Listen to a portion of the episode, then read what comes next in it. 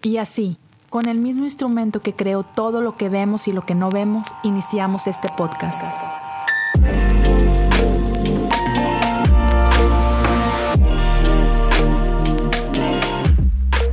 Bienvenidos a Cosas Comunes. Gracias por acompañarnos en un episodio más de Cosas Comunes, episodio 203 y estamos ya en lo que es la sexta parte de esta serie que hemos venido haciendo, la escritura y el escéptico o el escéptico y la escritura. Y pastor, es una serie donde hemos estado abordando preguntas que gente real tiene, ¿no? Dudas reales y parte de lo que queremos hacer es tomar esas dudas con seriedad. Queremos honrar esas dudas para nada así como que nada más barrerlas y echarlas debajo de la alfombra, sino, hey, platicar. Discreditarlas. Sí, no desacreditarlas. Desacreditar. Eso. disculpen, él es gringuillo. Estoy cansado. También, que por cierto, para quienes están viendo esto y no nada más están escuchando estas sexy voces, este, venimos de, de gala porque esta semana en nuestra iglesia vamos a tener un garage sale.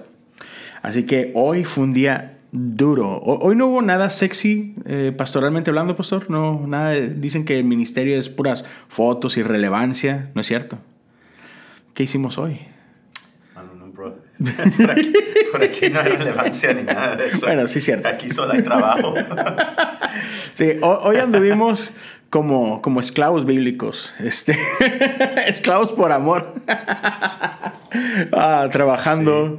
Ya tenemos un básicamente un gimnasio lleno de cosas y ahorita todavía hay, hay voluntarios ahí abajo ah, organizando esto, así que estamos agradecidos por ellos. Pero sí, por eso nos ven así como que en shorts y pues playeras y todo esto. No venimos normalmente como, sabes, elegantes como normalmente. Pero gracias por estar aquí con nosotros, gracias a quienes escuchan, gracias a quienes sintonizan en, YouTube. Ah, déjanos saber desde dónde nos estás viendo o escuchando. Pero entonces, la pregunta de hoy. ¿La Biblia es racista? Y bueno, antes de entrar en eso, bro, también acabamos de comer unos tacos de, uh. la hermana Rosa. Y, uh, tacos. Yo creo que me pasé. Estoy bien lleno. ¿Qué? por cierto, hay que decirlo. Así que sí tengo. Espérame. Mira este café. La semana pasada también empezamos a grabar antes de comer. Llegó una de nuestras uh, staff aquí en la iglesia y nos trajo unos sándwiches riquísimos de, de, no de bistec, de steak, ¿ok? Entonces pausamos a la mitad, regresamos a grabar y acá, no, no voy a decir quién, pero alguien se estaba durmiendo. Así que no es la primera vez, pero ya. La Biblia es racista. Y, y hay gente que reaccionó a esto. Por ahí el domingo yo publiqué eh, en mis stories que íbamos a predicar de esto. En la madrugada, ¿verdad? Ajá, sí, 7 de la mañana ya estaba el story. Y, y después, durante el día, posteé la pregunta en, en, Instagram Stories. ¿La Biblia es racista? Y pues sí o no. Y interesante cómo hay, hay gente que piensa que la, que la Biblia es racista. Sí, sí, es cierto. Y, hay quienes creen que no. Entonces, vamos a empezar por ahí. hablemos, empecemos con el racismo. Me encantó lo que hablaste al principio el domingo, de, donde mencionaste históricamente racismo, por qué es importante y lo pesado del tema. Bueno, yo creo que por lo menos aquí en los Estados Unidos, ese es un tema muy, muy, muy fuerte.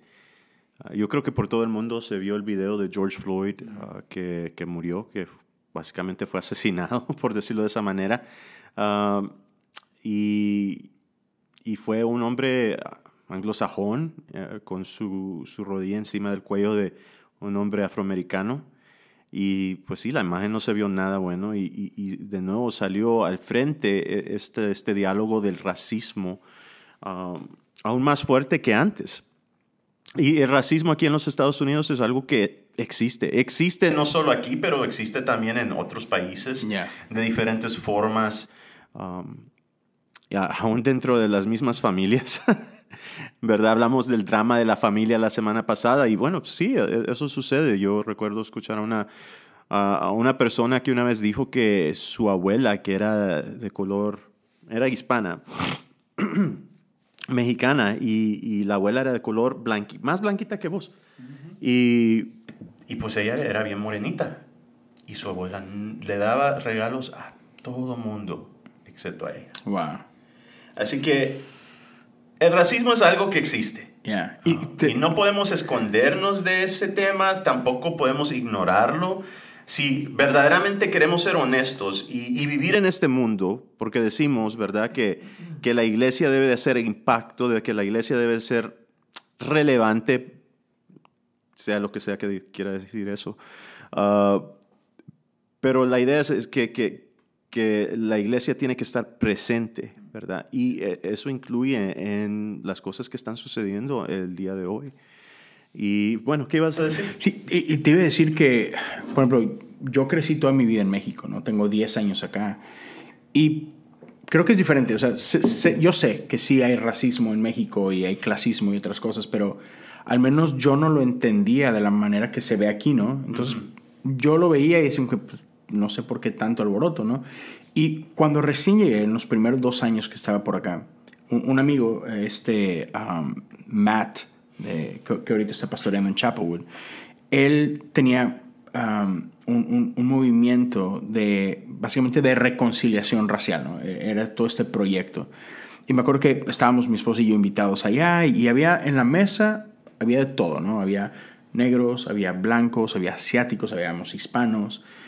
Y, y la idea es, durante meses, pues discutíamos de, de todas estas realidades y qué podemos hacer como iglesia para sanarlas y yo me sentí un poco desconectado y no entendía muchas cosas. Y hubo una ocasión donde uh, había algunos compañeros hispanos que, que hablaban de, de, racismo que vivían y todo el rollo. Y a mí se me ocurre uh, decir, y, y, cuando hablo menciono que ahí, ¿sabes qué? Yo, yo entiendo que estoy un poco desconectado, o sea, tengo poco tiempo acá, pero la realidad es que jamás me ha tocado experimentar nada de esto que están hablando, ¿no?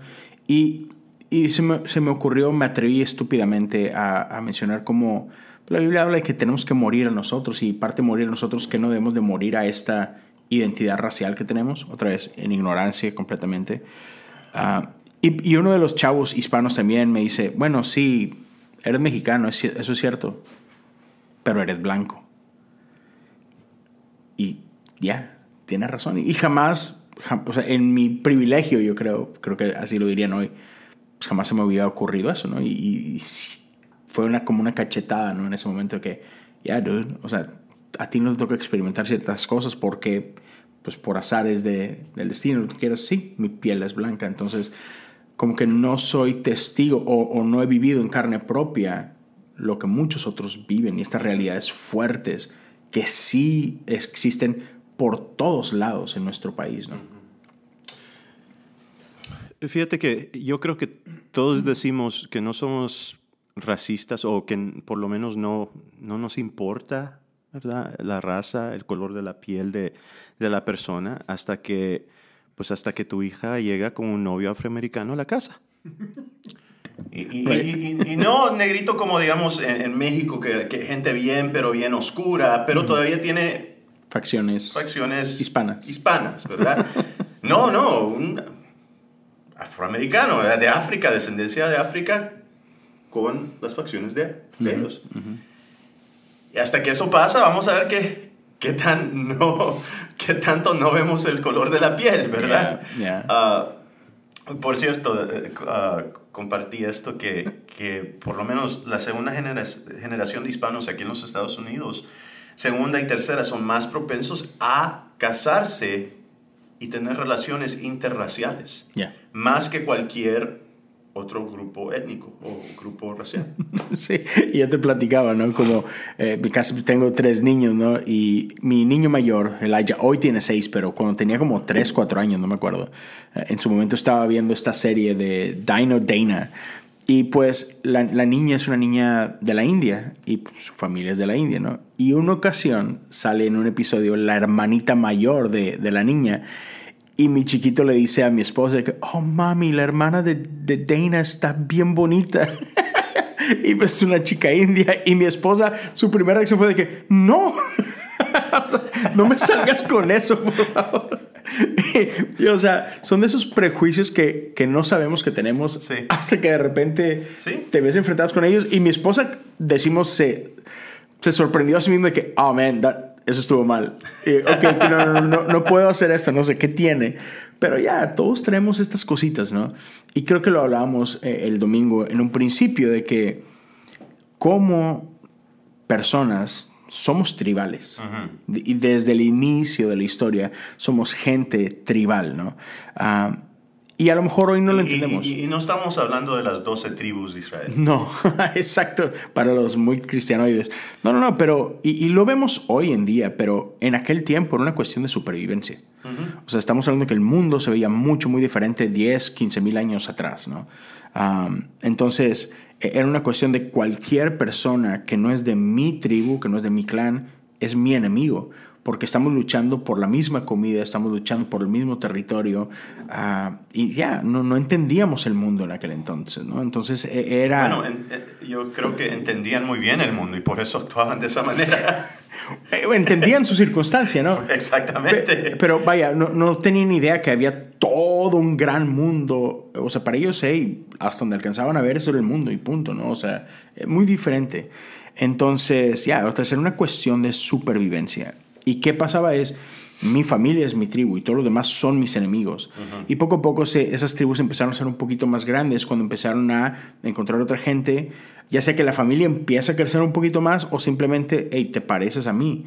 Ah, comemos lo mismo, pensamos lo mismo, creemos lo mismo, entonces, ok, podemos hacer estas, estas sociedades, ¿no? Sí. Y, y, dentro de esto, de pronto apareció el tema de Dios, porque empezamos a entender a Dios, a experimentar a Dios, y eso se volvió parte de nuestra identidad. Ah, pero hablamos también como eh, Génesis 1.27 dice que en el principio Dios creó a los seres humanos a su propia imagen, pero lo que ha pasado históricamente es que nosotros también empezamos a crear a Dios a nuestra imagen. Oh. Sí, predícalo. Eh, empezamos, y, hoy lo vemos un chorro.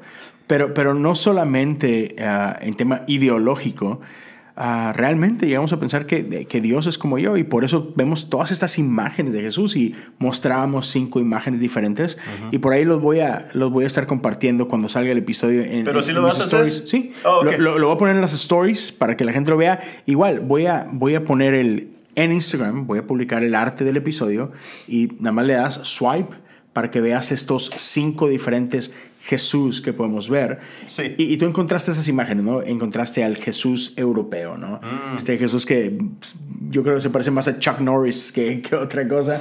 O, a quien lo, lo me encanta, dude. Yeah, a Chuck Norris.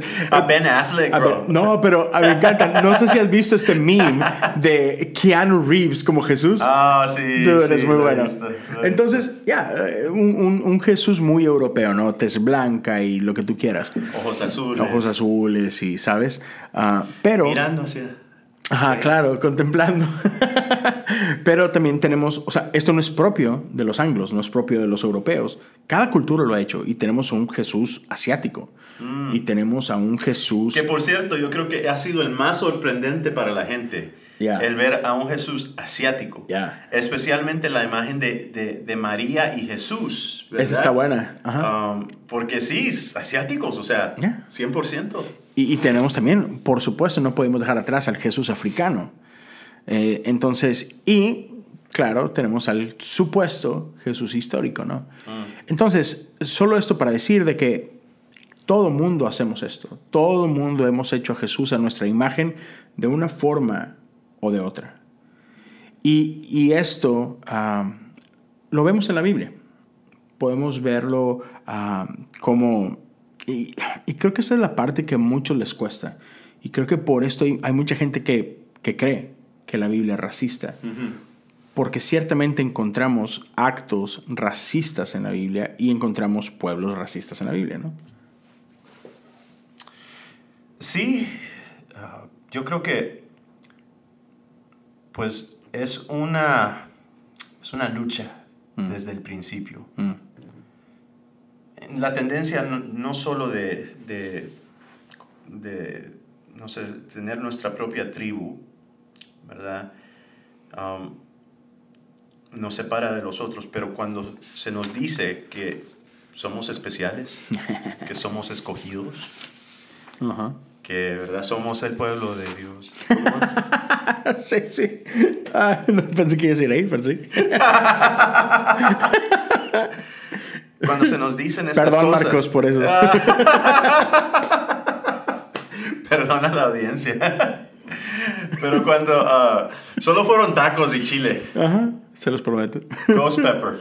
Um, pero sí, cuando se nos dicen estas cosas, pues la- las creemos.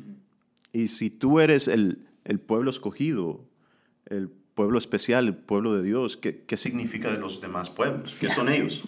No los escogidos. Sí, no son, no son el pueblo escogido, ¿verdad? Ellos no son el pueblo de Dios. Ellos están afuera, nosotros estamos adentro. Y bueno, e- e- esta es la, lo que Israel ve. El pueblo de Israel así se sentía.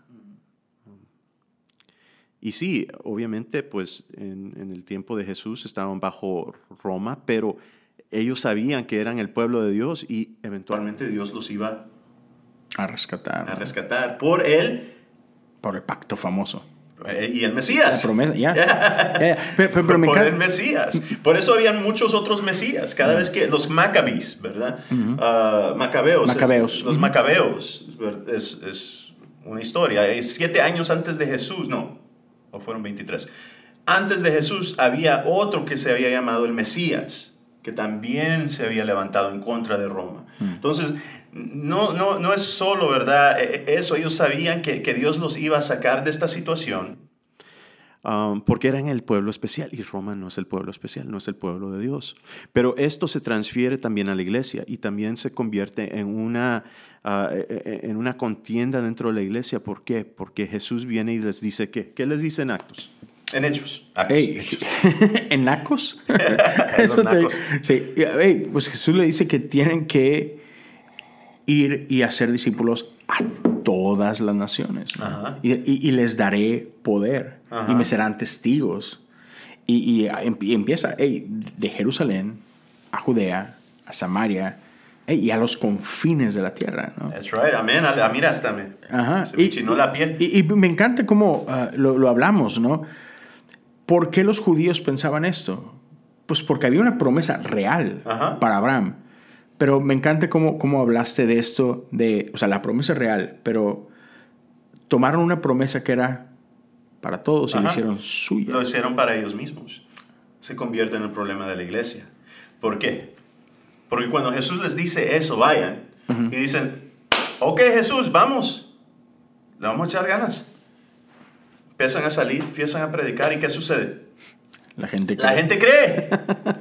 Pero no son solo judíos, son gentiles, ¿verdad? Son, son griegos, son romanos, son de todo, de egipcios, me imagino, de, todo, Ya, de todos todo. lados, ¿verdad? La gente empieza a creer. ah, y cuando la gente empieza a creer, dicen, oh, espérame. Yo no, no sabíamos que también iban a ser gentiles, Jesús. Ya. Pensábamos que solo iban a ser judíos. Y, judíos hasta las fines de la tierra. Y entonces se convierte e- e- en, una crisis dentro de la iglesia. ¿Qué hacemos ahora que hay griegos y hay romanos, hay gentiles que, están queriendo ser seguidores de Jesús? ¿Tienen que ser judíos? Ah, ¿Los tenemos que hacer judíos primero antes de poder ah, seguir a Jesús? O sea, ¿cómo, cómo, cómo lidiamos con esto? ¿Verdaderamente pueden seguir a Jesús o, o- están fuera de esta promesa, fuera de este camino? Y eh, eso es una pregunta muy real que tienen, que hasta tienen que tener una junta de la iglesia.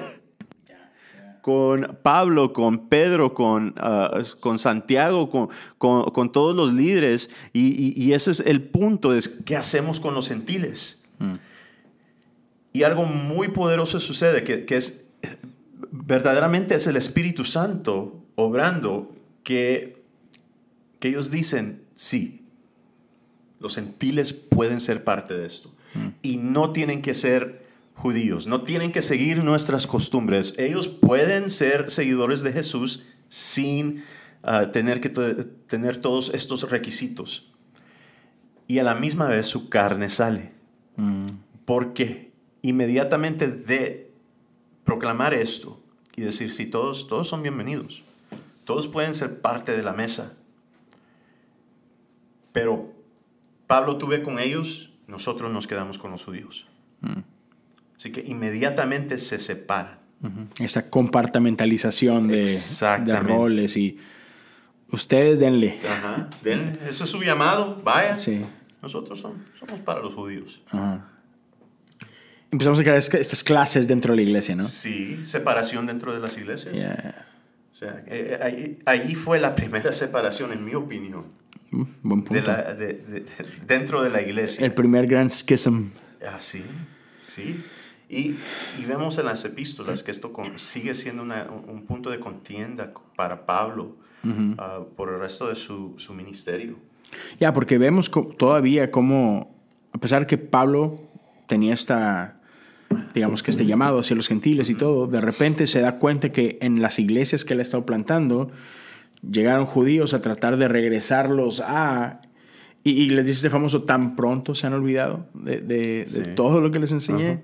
Y están queriendo otra vez llevarlos a la ley y llevarlos a todo eso. Así como, espérame, de, de aquí nos sacó Jesús, ¿no? Y, y creo que se parece mucho, y, y lo entiendo.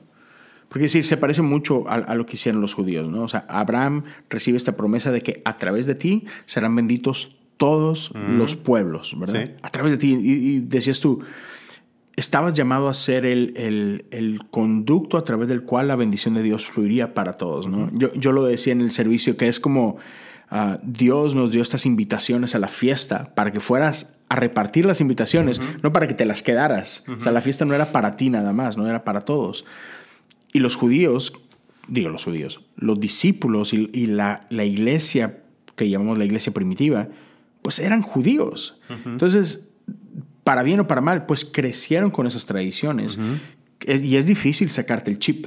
¿no? Es difícil romper con todos esos paradigmas porque tienes décadas creyendo de cierta Sí. forma y, y como que ya bajar la guardia y decir, ok, la- creo que era diferente, cuesta mucho trabajo. Entonces se fueron a este default y, y trataron a todos los demás de esta misma forma. Y dicen, ah, ok, miren, ok, nomás que ustedes son cristianos de segunda clase, entonces ustedes allá en aquel salón más chiquito ya se juntan y ahí les va el maestro, Sí. el, maestro el, el pastor de jóvenes, Pablo, ¿no? Para que los atienda y nosotros nos quedamos va el- Timoteo. Sí, sí, ándale, va Timoteo.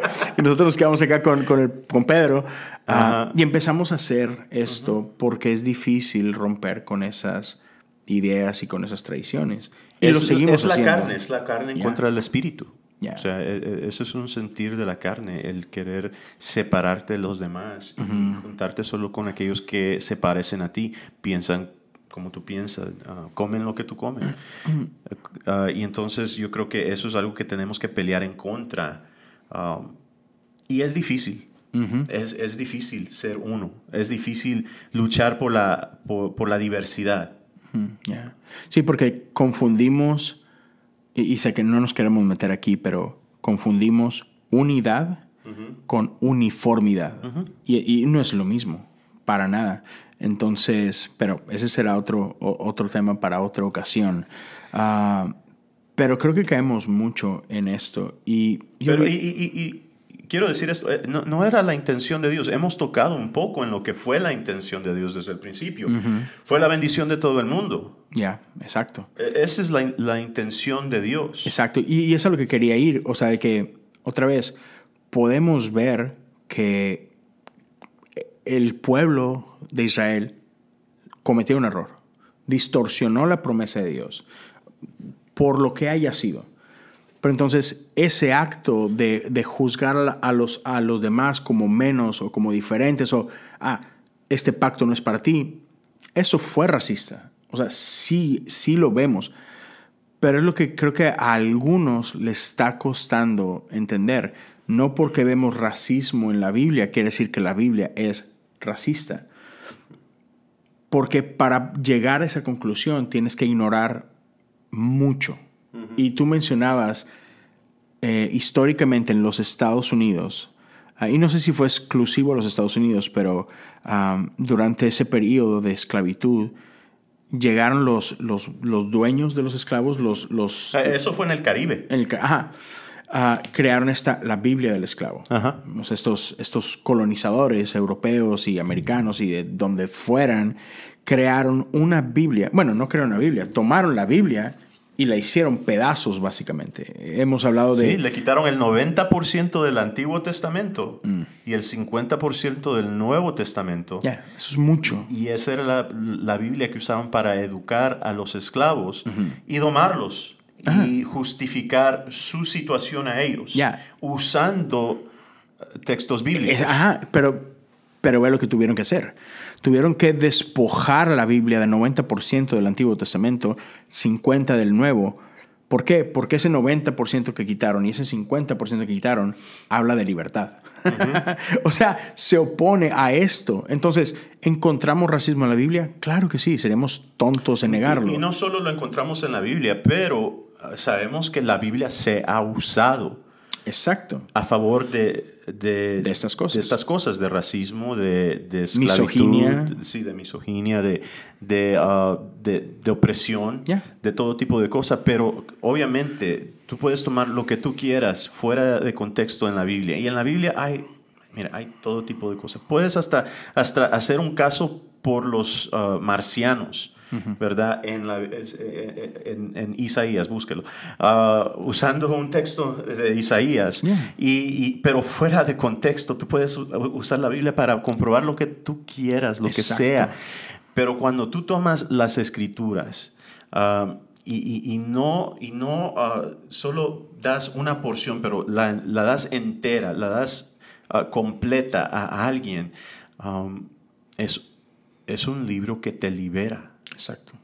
y, y lo vemos por toda la historia, por lo menos que nosotros conocemos con, este, con estos textos, vemos vez tras vez como esta, esta, esta Biblia, eh, eh, estas sagradas es- escrituras inspiran a hombres y mujeres a luchar por la libertad, porque saben que ese es el, eh, eso es lo justo de Dios. Ya. Y, y ese es el punto, ¿no? Si, si tomamos la totalidad de las escrituras, no podemos justificar opresión, no podemos justificar racismo, ni esclavitud, ni misoginia, ni ningún tipo de opresión. O sea, para poder decir, sí, la Biblia es racista, tienes que ignorar la mayoría de las escrituras. Y ese es un gran problema que vemos hoy en día. Ah, tú, tú te refieres mucho a una flojera hermenéutica, ¿no? Ah, sí, sí, vato, está, está siendo perezoso. Y, y- y- y- ese es el punto. O sea, podemos hacer esto, podemos, si somos así, si somos flojos, si somos huevones, pues no hagas el trabajo que tienes que hacer y bueno, entonces justifica lo que quieras, porque, y, más adelante quiero, quiero grabar un episodio de esto, ¿no? O sea, si queremos, podemos presentar a un Dios monstruoso. Lo puedes hacer, está ahí, Y mucha gente, mucha gente lo ha hecho. precisamente. Pero tienes que ignorar la totalidad de las escrituras. Y eso es algo de lo que constantemente eh, durante esa serie queremos invitarte. A ti que crees en la Biblia, a ti que crees en Dios, y a ti que no crees en la Biblia, y a ti que no crees en Dios. Es, date la oportunidad, es considera la totalidad. Yo sé, yo sé, eso va a tomar tiempo porque es un libro bastante extensivo. Hey, pero Estamos hablando de tu fe. Ya, exacto. Estamos, es- esto tiene consecuencias reales aquí y ahora y, y mañana y por siempre. Entonces, date el tiempo. Si somos capaces de chutarnos todas las temporadas de Seinfeld, de Los Simpsons, uh, o, The Office. o, de- sí, o hacemos un binge watch y te acabas de Squid Games en, en un fin de semana, hey, creo que creo que esto amerita el tiempo, ¿no? Y, y yo sé que hay gente increíble que se ha dado el tiempo y que, y que se, se clava acá, pero hazlo tú. Ah, Porque no podemos estar comiendo lo que otros están masticando. O sea, Sí, es cierto. Com- come tú, come tú, Da- date el tiempo de, ah, si tienes dudas, si tienes ah, problemas con ciertas cosas que has oído que alguien dice, es date el tiempo y date a la tarea de leerlo por ti mismo, de llegar a tus propias conclusiones. Creo que lo dijimos la semana anterior. Exactamente. Porque creo que es lo responsable hacer, porque en serio le vas a confiar a alguien más tu fe. Entonces, creo que esto es algo necesario de hacer. Y, y creo que quiero, quiero que terminemos con, con esta parte de, de, de la contramoneda, de cuál es ah, lo poderoso cuando, cuando decidimos obedecer al Espíritu Santo y actuar bajo lo que nos dice, porque lo hemos dicho, creemos, um, estamos de acuerdo que la Biblia no es racista, que, que, el Dios en el cual creemos es un Dios inclusivo, es un Dios que vino a morir por todos y para todos. Juan 3:16 dice que porque de tal manera amó Dios al mundo y lo creemos. Y, creemos en el llamado de Jesús de ir a ser discípulos a todas las naciones.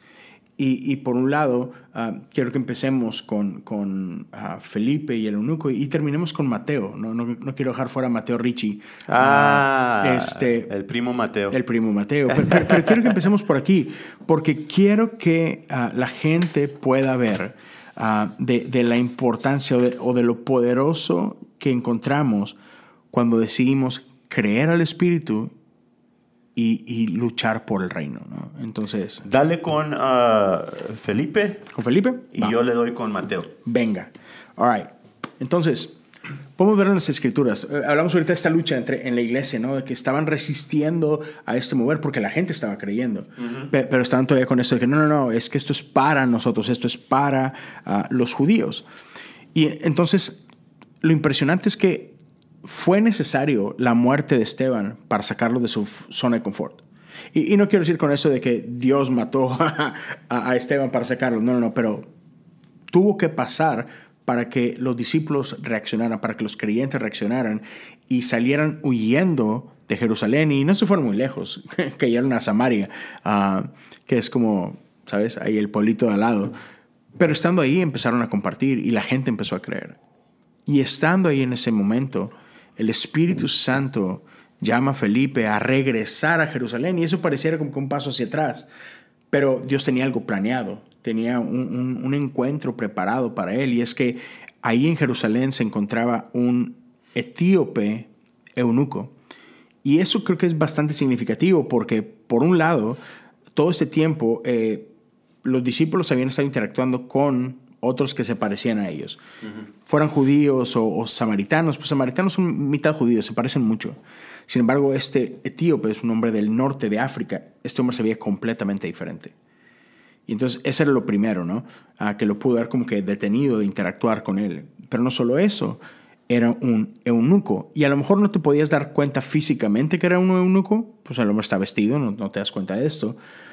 Pero la Biblia nos dice que Felipe lo encuentra leyendo y tu voz te delata. Si, si tus genitales han sido destrozados, eso afecta a tu, tu, tu voz por, por los este, estrógenos y todo, toda esta onda, ¿no? Testosterona y la fregada.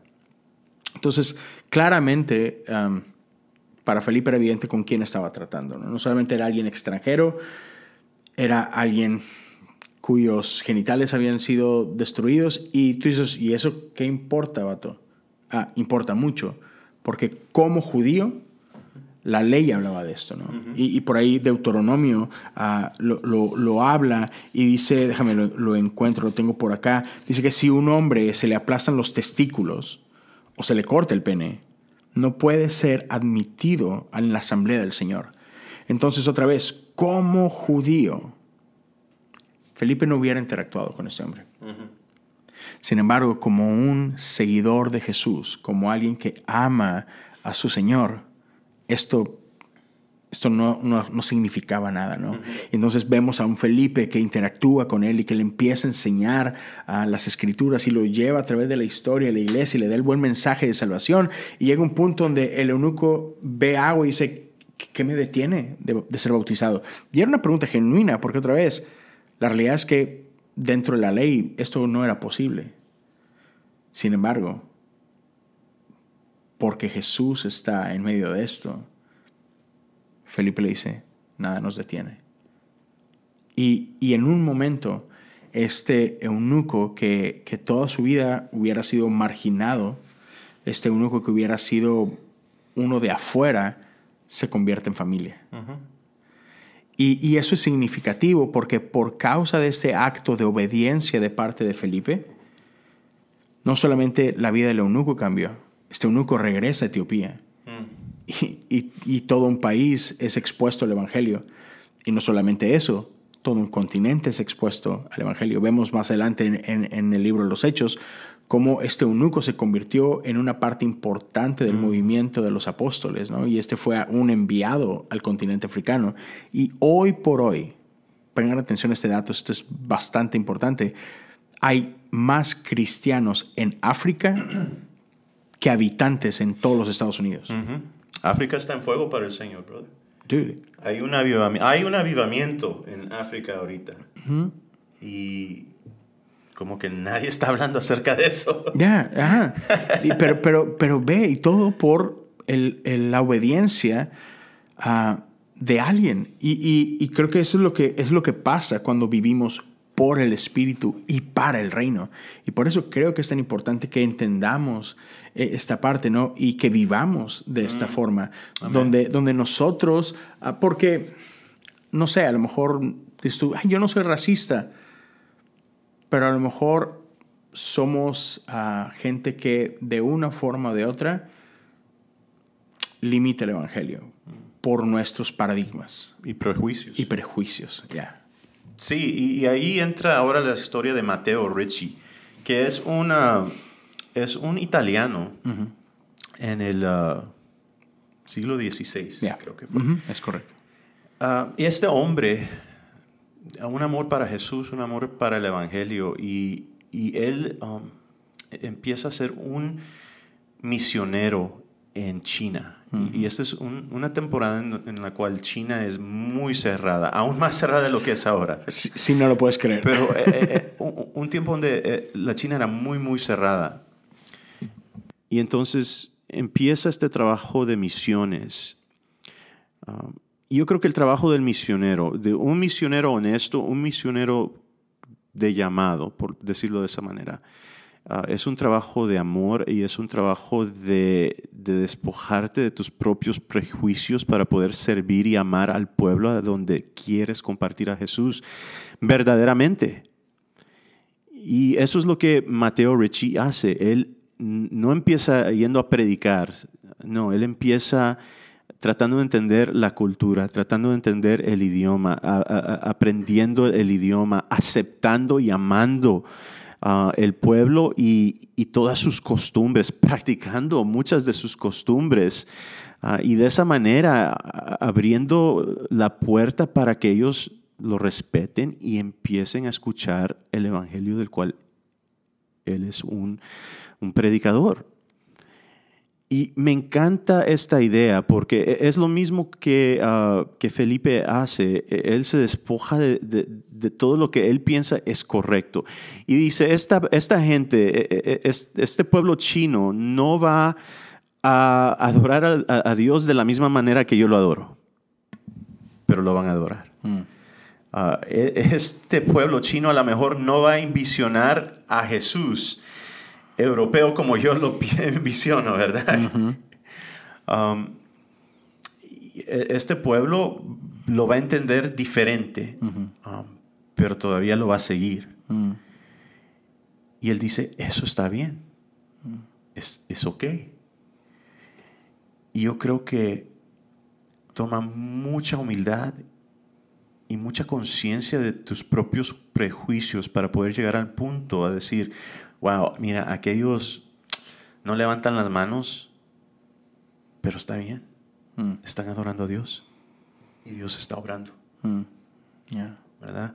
Um, y, no limitar lo que Dios está haciendo en la vida de las personas y la forma que ellos adoran a Dios por mis propios prejuicios que yo tengo acerca de cómo se deben de hacer las cosas. Y eso salir de tu tribu, ¿verdad? E, eso es salir de tu área de confort, eso es salir de, de tu, ah, no sé, de tu, de tu propio juicio justo, ¿verdad? Y verdadero. Ah, y abrirte la posibilidad de que hay otras formas y otras maneras que Dios usa. Y eso es lo que Mateo Ricci hizo. Y yo creo que es algo que, que, nosotros debemos hacer ahora también. Y es llevar el Evangelio de una manera que se entienda al mundo a quien nosotros queremos alcanzar. Y, yo creo que eso es, e, e, e, eso es algo que, que Dios va a respaldar. y, y, no sé si, si me dejas terminar como, como terminé la, el domingo. Um, Mira, eh, verdaderamente el luchar por la diversidad es algo que es muy difícil. Sí, la Biblia se ha usado para dividir, la Biblia se ha usado para hacer daño, la Biblia se ha usado para oprimir, para esclavizar, para justificar racismo y todo tipo de, maldad. Sí, la Biblia se ha usado de esa manera. Pero eso no es lo que la Biblia es. La Biblia no es racista. La Biblia habla de libertad de, y, de... Uh, de ser uno. Y luchar por, por diversidad y ser uno es, es algo muy difícil. Eh, nuestra iglesia es una iglesia diversa y no es nada fácil. Um, no, es, no es fácil mantener esa visión, pero vale la pena mantenerla porque yo creo que esa es la visión de Dios, tener un, un pueblo diverso que todas las lenguas, las lenguas adoren al Señor. Y no en su propio país, sino que juntos, la asamblea de Dios, ¿verdad? La asamblea de los santos, adorando al Rey, al Cordero de Dios. Y como hablamos, la única manera que usamos la Biblia para, para hacer todo este tipo de maldad es cuando no la damos, no la entregamos en su totalidad. Cuando controlamos lo que queremos que la gente entienda y lea acerca de la Biblia. Pero cuando la entregamos completa a alguien y esa persona se toma la tarea de verdaderamente leerla, esa persona no sale diciendo, oh, este libro es racista o este libro es, ah, me, me, quiere oprimir. No, este libro me quiere liberar. Me quiere liberar del pecado, me quiere liberar de la opresión, me quiere liberar del sufrimiento, me quiere liberar de, todo tipo de cosa. Um, no me quiere oprimir, no me quiere limitar. Me quiere dar vida en abundancia. Así que te reto, tú que a lo mejor te gusta, um, no sé, discutir con gente en Facebook o en Twitter o en Instagram, you know, te gusta hacer tu punto, te gusta defender la Biblia, te gusta ser, ¿verdad? No sé, un, defensor, de, defensor de la ley. Te reto a esto. Si en verdad tú quieres hacer algo, invierte en alguien. Cómprale una Biblia. Dile, la leo contigo, versículo por versículo, capítulo por capítulo, la leemos juntos. Tome un año, dos años, no sé. Pero leámosla. Te aseguro, no solo va a cambiar tu vida, va a transformar la vida de quien tú le has regalado esa, palabra. Ese es tu reto. así que ya lo saben, si, si tienen alguna ah, duda, alguna pregunta, algún tema que, que le gustaría que, por ahí platicáramos un poco más, uh, saber, déjanos en los comentarios, mándanos un DM. Ah, si este episodio fue de bendición para ti, ayúdanos a compartir en tus redes sociales. Ah, puedes tallarnos como Leo Lozano HU en Instagram, Pastor César Martínez, algo, le falta el número, por ahí, ¿no? Ni te acuerdas, bro. Pero sí, Ahí lo, ahí lo, vas a ver. Lo vas a ver en, las stories, lo vas a ver tallado, lo vas a ver en, las notas creo que es Pastor César Martínez 83, algo así. pero ya, ayúdanos a compartir en tus redes sociales. si estás viéndolo en YouTube, suscríbete al canal, activa la campanita. Ya sabes, conoce los botones. Dale, déjanos su comentario. Si estás escuchando en Spotify o en Apple Podcast, suscríbete, dale follow. y otra vez, si crees que hay alguien que puede ser beneficiado por, por este episodio, compártelo con ellos. Eh, Cualquiera que quiera apoyar económicamente este podcast lo puedes hacer a través de patreon.com, diagonal cosas comunes. Te agradecemos un chorro de tiempo. Eh, es un honor que puedas estar hasta acá con nosotros. Ah, gracias una vez más y hey, aquí nos vemos y nos escuchamos la próxima semana. Dios te bendiga. Nos vemos.